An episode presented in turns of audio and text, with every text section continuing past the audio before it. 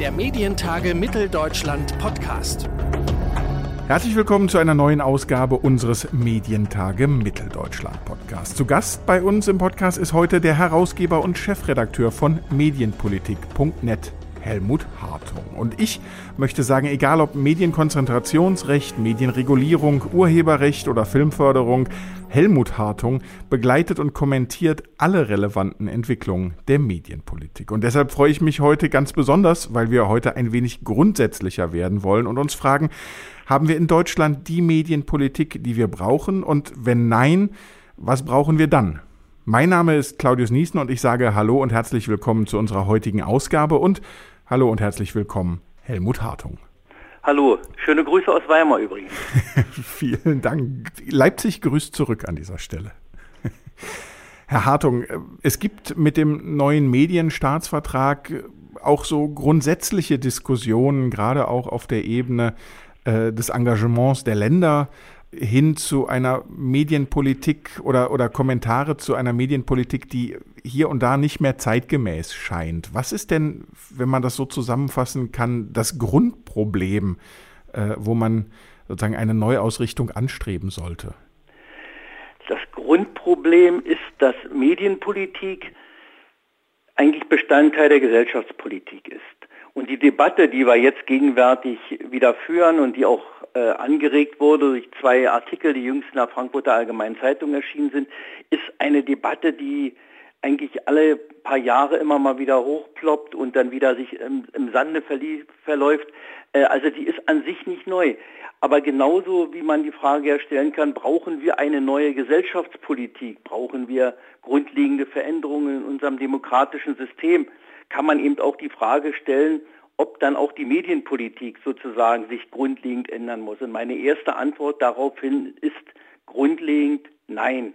Und wenn verändern, dann sicher in kleinen Schritten, in Etappen und immer auch abgewogen mit unserer gesellschaftlichen Entwicklung.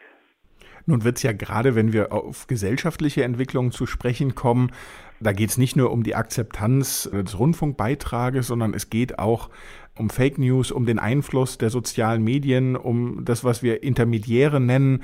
Da habe ich manchmal das Gefühl, da braucht es eher schneller und größer eine Gegenbewegung, also eine Medienpolitik, die da zeitgemäß regulieren kann, als äh, eine Politik der kleinen Schritte. Oder liege ich da falsch? Na, wenn man mal sich das anguckt, wir leben in, in Deutschland mit dem Rundfunk seit gut 100 Jahren. Wir leben mit sozialen Netzwerken seit 10, 15 Jahren. Das heißt, äh, wir haben es hier mit, mit Entwicklung zu tun, wo ja auch nicht ganz sicher ist, wohin bewegen die sich, welchen Einfluss haben die wirklich auf äh, die Meinungsbildung. Vor drei Jahren hat das Hans-Bredow-Institut eine Studie veröffentlicht, wo die Frage untersucht wurde, inwieweit, inwieweit beeinflussen soziale Netzwerke unmittelbar die Meinungsbildung. Und diese Studie äußerte sich da sehr vorsichtig und sagte, es könnte sein, es besteht die Möglichkeit, möglicherweise, es gibt Tendenzen. Das heißt, wir wissen in vielen Fällen noch gar nicht genau, wie also die neuen Formen der neuen Medien wirklich Einfluss nehmen auf unsere Gesellschaft, auf unser Bewusstsein und auf unsere Meinungsbildung. Das hängt ja aber auch damit zusammen, dass nämlich die klassischen Medien ja weiter existieren und ja auch die klassischen Medien wenn ich dran denke, was, was Zeitungen gegenwärtig im Internet machen, die, die Angebote, die wir vom Fernsehen haben, auch die klassischen Medien wirken sich ja in diesen Raum aus. Also wir haben ja hier keine, keine Reinraumsituation, dass auf einmal was Neues kommt und das andere verschwindet, sondern viele Entwicklungen basieren ja nebeneinander weiter. Und das macht im Moment einfach die Schwierigkeit natürlich aus, genau einschätzen zu können, welche Wirkung wird eigentlich durch welche Medien genau letztendlich erzielt.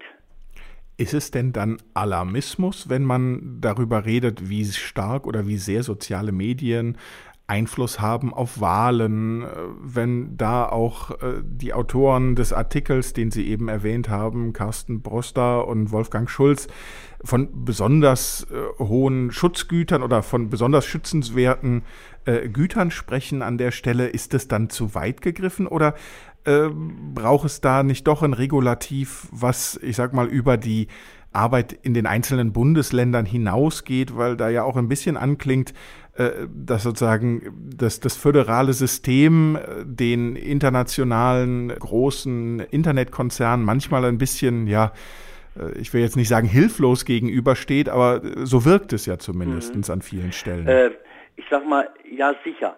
Aber das sind für mich erstmal eigentlich äh, zwei verschiedene Aspekte. Das eine ist, es ist kein Alarmismus, sondern man muss schon sehr genau gucken, wie die neuen Medien wirklich Einfluss nehmen äh, bei der Meinungsbildung, gerade in solchen relevanten Bereichen, die für unser, für das Funktionieren der Demokratie wichtig sind, wie die Wahlen zum Beispiel. Das war ja eine völlig neue Erfahrung, die man gemacht hat bei den amerikanischen Wahlen vor, vor vier Jahren und sind Phänomene entstanden, die man ja auch erstmal untersuchen musste. Man hat festgestellt, a, es gibt heute die Möglichkeit, Wahlen zu beeinflussen.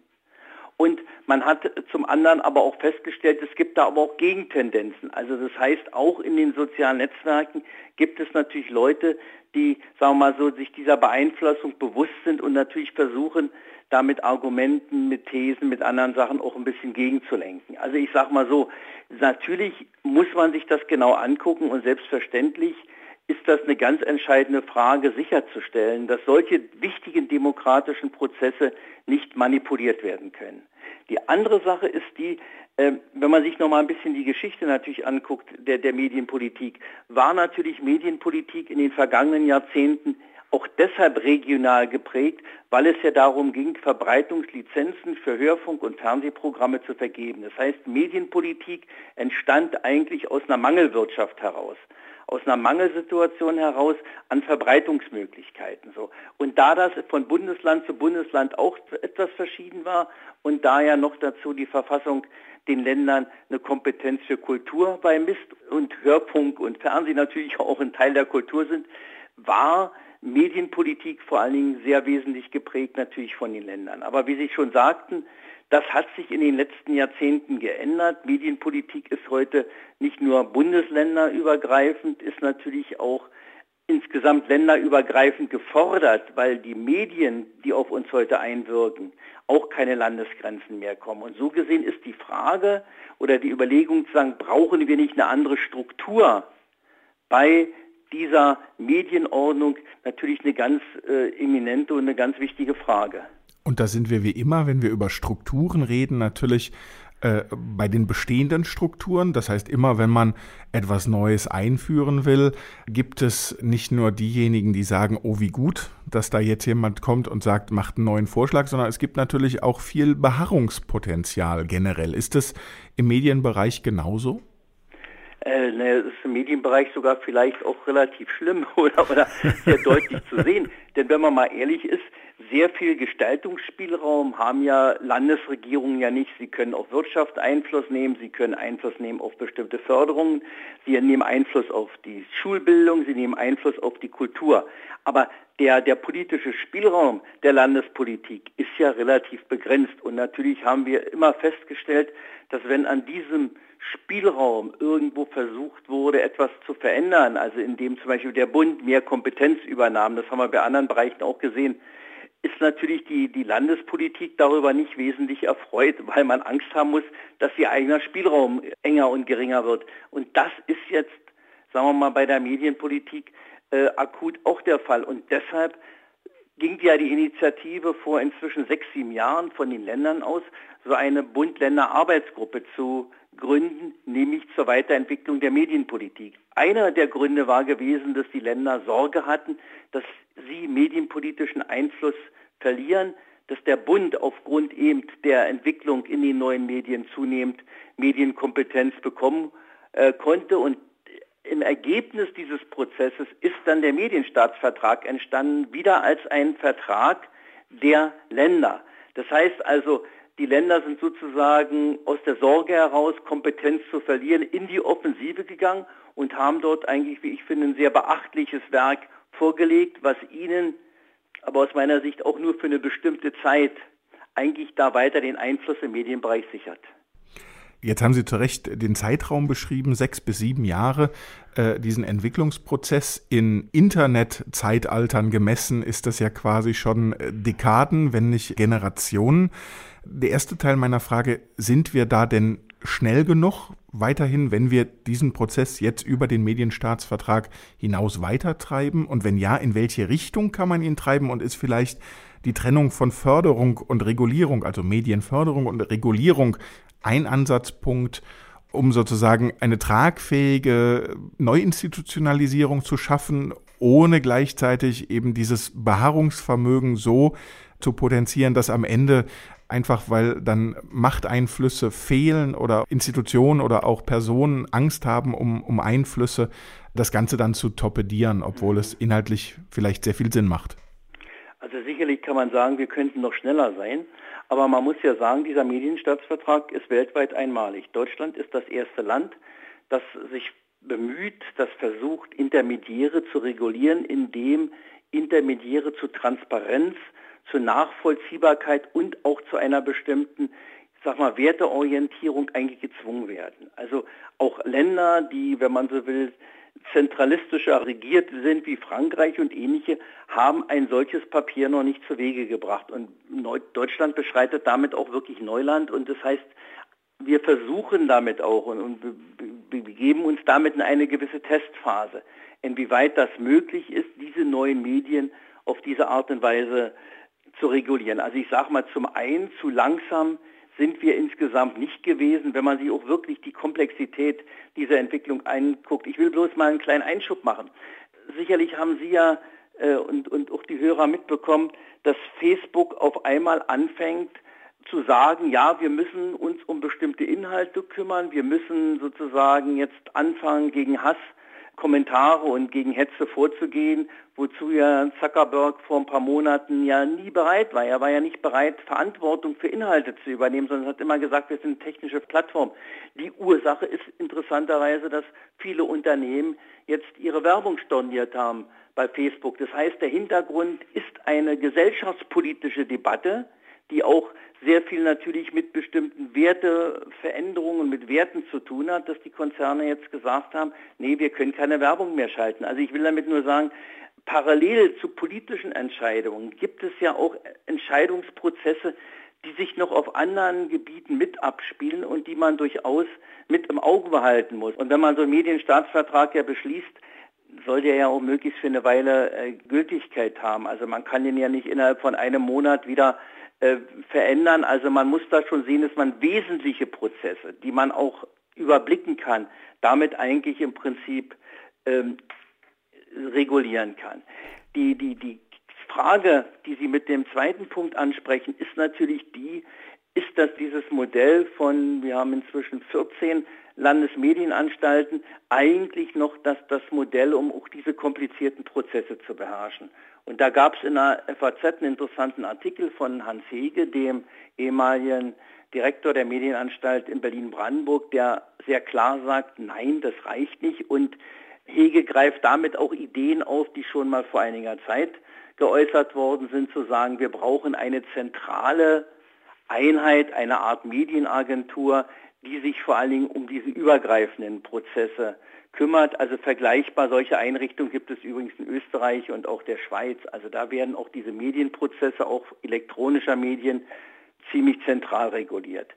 Ganz kurz die dritte Frage, äh, der dritte Aspekt, ja, das bedeutet die Trennung von Förderung und Regulierung. Jetzt springe ich noch einmal zurück zum Medienstaatsvertrag. Glauben Sie denn, weil das war ja oft der Vorwurf an der Stelle, dass äh, irgendwie Medienpolitik in Deutschland zu kleinteilig, zu sehr auf Einzelfälle, die dann am Ende schon nicht mehr zeitgemäß oder nicht anwendbar, übertragbar auf andere Situationen waren. Glauben Sie denn, dass wir an der Stelle jetzt so grundsätzlich genug sind, dass wir auch zukünftige Probleme, die wir vielleicht heute noch gar nicht diskutieren oder definieren können, äh, mit diesem Konstrukt anpacken werden können? Na, ich sage mal so, zumindest ist es in der Beziehung ein Ansatz. Man muss ja, wenn man anfängt, Medien zu regulieren, ja immer aufpassen, dass man nicht die Meinungsfreiheit damit gefährdet und beschneidet. Das war ja auch das große Problem bei, bei Intermediären. Das heißt, wenn ich, sagen wir mal so, dazu zwingen, einen bestimmten Rahmen zu zwingen, muss ich gleichzeitig trotzdem sicherstellen, dass diese Intermediäre weiter offen sind für andere Meinungen, andere Ideen, andere Konzepte und der Verbraucher auch immer wieder Zugang hat. Das heißt, Medienpolitik ist keine Zensurbehörde oder ist keine Zensurpolitik, sondern Medienpolitik ist eigentlich der Versuch, in eine Einordnung der Wirkung der Medien gemessen an unseren gesellschaftlichen Anforderungen, Bedürfnissen und Werten vorzunehmen. Und damit verändert sich das. Aber, aber die große Diskussion, die hatten wir ja auch bei dem äh, EU-Urheberrechtsgesetz, inwieweit kann und äh, besteht die Gefahr, dass mit Regulierung Meinungsfreiheit behindert wird. Und das darf auf keinen Fall geschehen. Deshalb muss man auch bestimmte Schritte in kleinen Etappen gehen und muss auch Sachen ausprobieren. Aber alleine die Tatsache, dass in dem Gesetz eben drinsteht, dass Intermediäre genau diesen offenen Zugang gewähren müssen zu Informationen und dass sie andererseits darlegen müssen, nach welchen Grundsätzen ihre Algorithmen arbeiten. Das heißt, dass sie zu Transparenz gezwungen werden. Das gab es vorher einfach nicht. Und auch, dass Plattformen nicht diskriminieren dürfen. Das heißt, es wird versucht, auf diesem Weg, äh, ich sag mal so, zumindest Medienvielfalt weitestgehend doch zu garantieren und auch äh, Medienvielfalt damit weiter eine Chance zu geben. Denn die Gefahr, dass ja jetzt, äh, sagen wir mal so, aufgrund dieser Fülle an Informationen wesentliche Informationen nicht mehr den, den Nutzer erreichen, die ist ja sehr groß geworden. Gleichzeitig habe ich, Sie haben das Beispiel Facebook eben angesprochen, äh, wo man jetzt sehr klar gesehen hat, wie sehr wirtschaftlicher Einfluss oder wirtschaftliche Machtverhältnisse dann doch direkten und sehr schnellen Druck ausüben können. Äh, Im Vergleich dazu habe ich so die Politikerrunden aus den letzten zwei Jahren äh, in Deutschland so in Erinnerung, wo verschiedenste politische Vertreter versucht haben, mit Facebook äh, in Diskurs zu treten oder auch unter Druck zu setzen. Da hatte ich aber ehrlich gesagt immer das Gefühl, dass Facebook da deutlich weniger eingeknickt ist, bis hin zu den Punkten, die wir ja erlebt haben, auch in der Berichterstattung dann über diese Runden, äh, dass man teilweise gar nicht durchgedrungen ist, weil es noch nicht mal eine Adresse gab, äh, wo dann klar war, wohin stelle ich überhaupt meine postalische Note zu? Mhm. Ist da dann am Ende nicht dann doch äh, sozusagen nationales Recht etwas, was zu kurz greift, um so einem internationalen Konzern Paroli bieten zu können, so gut dieser Ansatz auch sein mag und könnte dann vielleicht aber jetzt auch, wenn wir mit Blick gucken auf den Sommer oder auf das zweite Halbjahr 2020, die EU-Ratspräsidentschaft etwas sein, um in diesem Feld Verbündete zu suchen? Weil Sie haben ja gesagt, Frankreich zum Beispiel hat es noch nicht aufgegleist. Wollen die denn überhaupt? Also finden wir da Partner, die das mittragen wollen? Ja, ja, also die EU will das. Und ähm, der, der Medienstaatsvertrag wurde ja sozusagen auch, kann man ja fast sagen, in der letzten Minute erst durch die EU äh, abgesegnet unter Verweis auf die Tatsache, dass man eigentlich in, in Brüssel solche Fragen europaweit regeln möchte und, und dass man auch eine Regulierung gerade auf der neuen Medien auch in der EU anstrebt. Nur man darf eins nicht vergessen. Also ich meine, wir haben ja in Deutschland schon das Problem, 16 Länder unter einen Hut zu bringen. In der EU ist ja die Zahl der Länder noch deutlich größer. Also dort in diesen Fragen, da spielen nationale, regionale, wirtschaftliche Aspekte eine Rolle.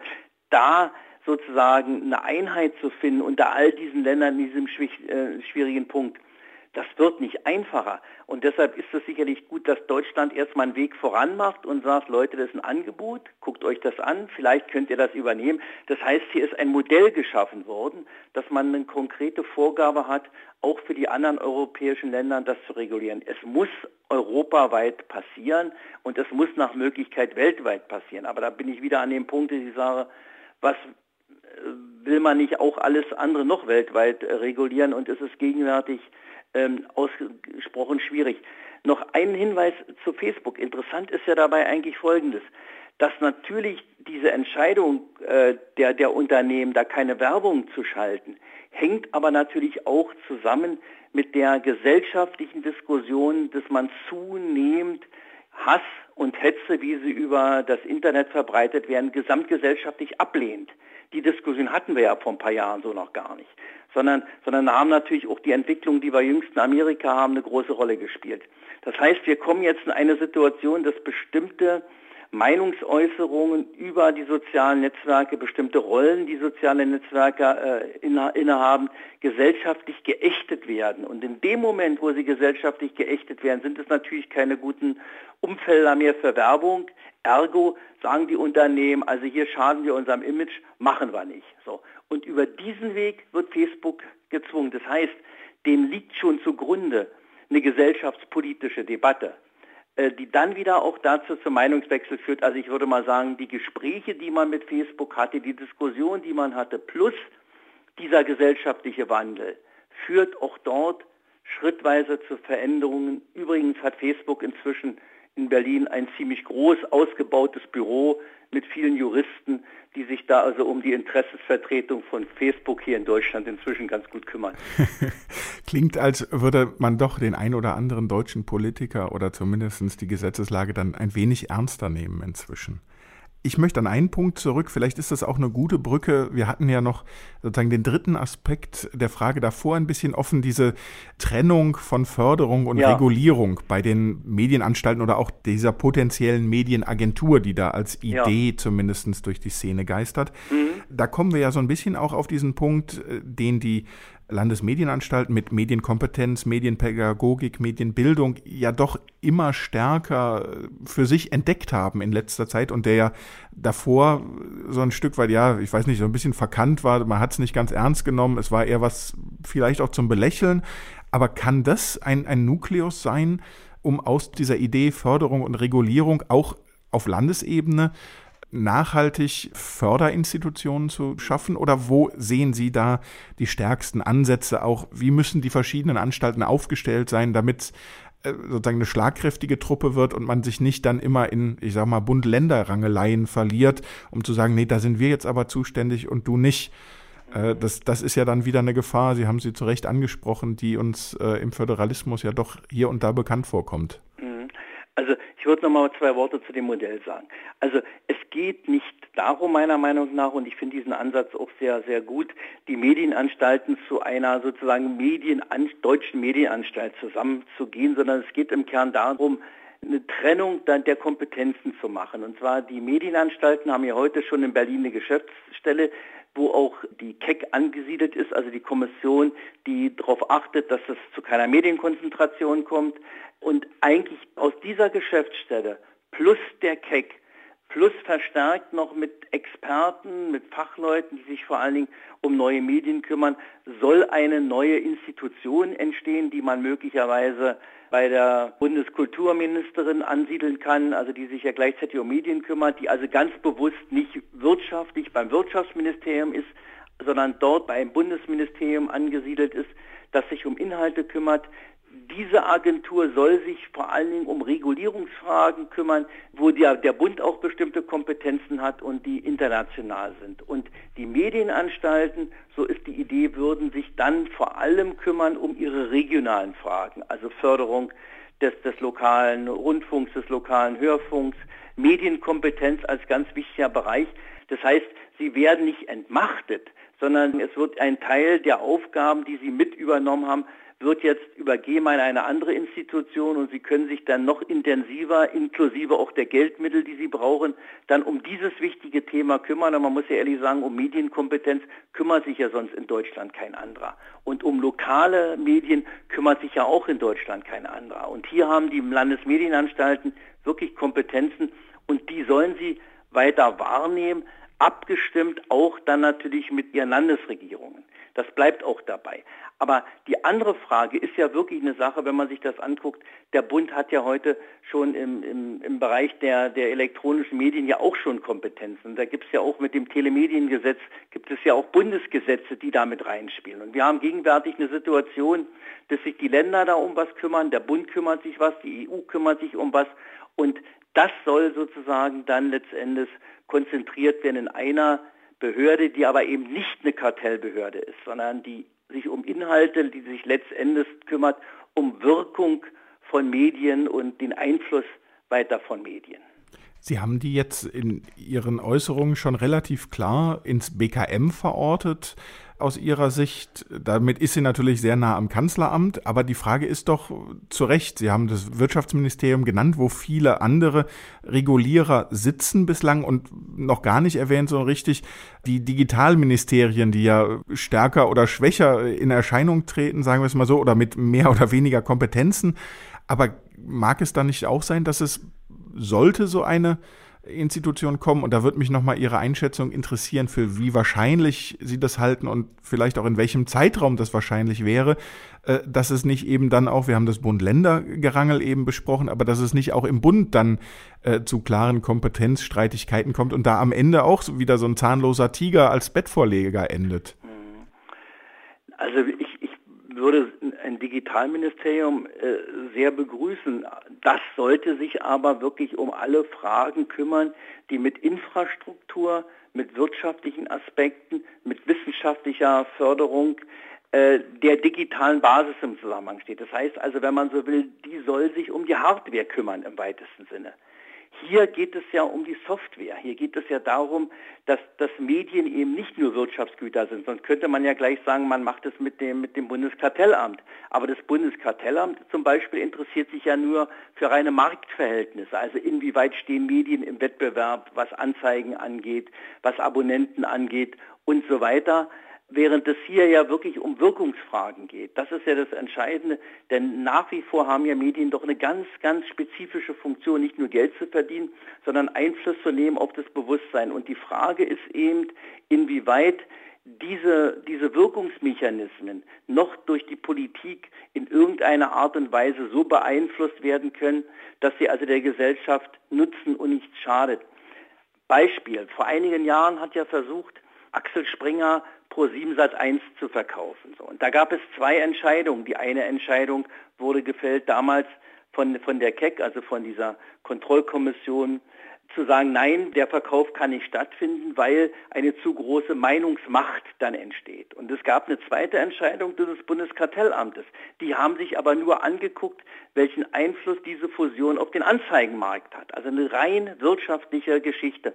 Und deshalb plädiere ich dafür, so eine Institution dort anzusiedeln, wo Inhalte verwaltet werden im weitesten Sinne, also wo auch Inhalte gefördert werden, wie Filmförderung und die Deutsche Welle ist ja dort auch bei, bei Monika Grütters. Also bei dieser Institution, die sich eh um Medieninhalte im Wesentlichen mit kümmert, ohne zu beeinflussen, sind wir uns einig, da geht es um die Rahmenbedingungen, dass dort auch die Rahmenbedingungen dann für die elektronischen Medien im weitesten Sinne mit angesiedelt werden.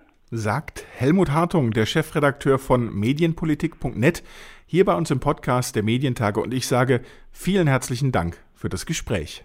Ich danke für die Zeit und Geduld und Aufmerksamkeit.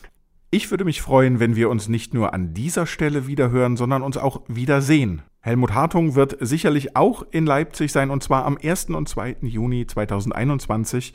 Und äh, dafür würden wir uns freuen, Sie in Leipzig begrüßen zu können, um mit uns gemeinsam zu diskutieren, ins Gespräch zu kommen bei der nächsten Ausgabe der Medientage Mitteldeutschland. Informationen rund um die MTM 21 und natürlich auch unsere Early Bird Tickets gibt's schon jetzt auf unserer Webseite medientage-mitteldeutschland.de. Streichen Sie sich also gern schon mal den 1. und 2. Juni im nächsten Jahr rot im Kalender an. Bis dahin gibt's immer donnerstags eine neue Folge Medientage auf die Ohren. Mein Name ist Claudius Niesen und ich sage vielen Dank fürs Zuhören und bis zum nächsten Mal der Medientage Mitteldeutschland Podcast.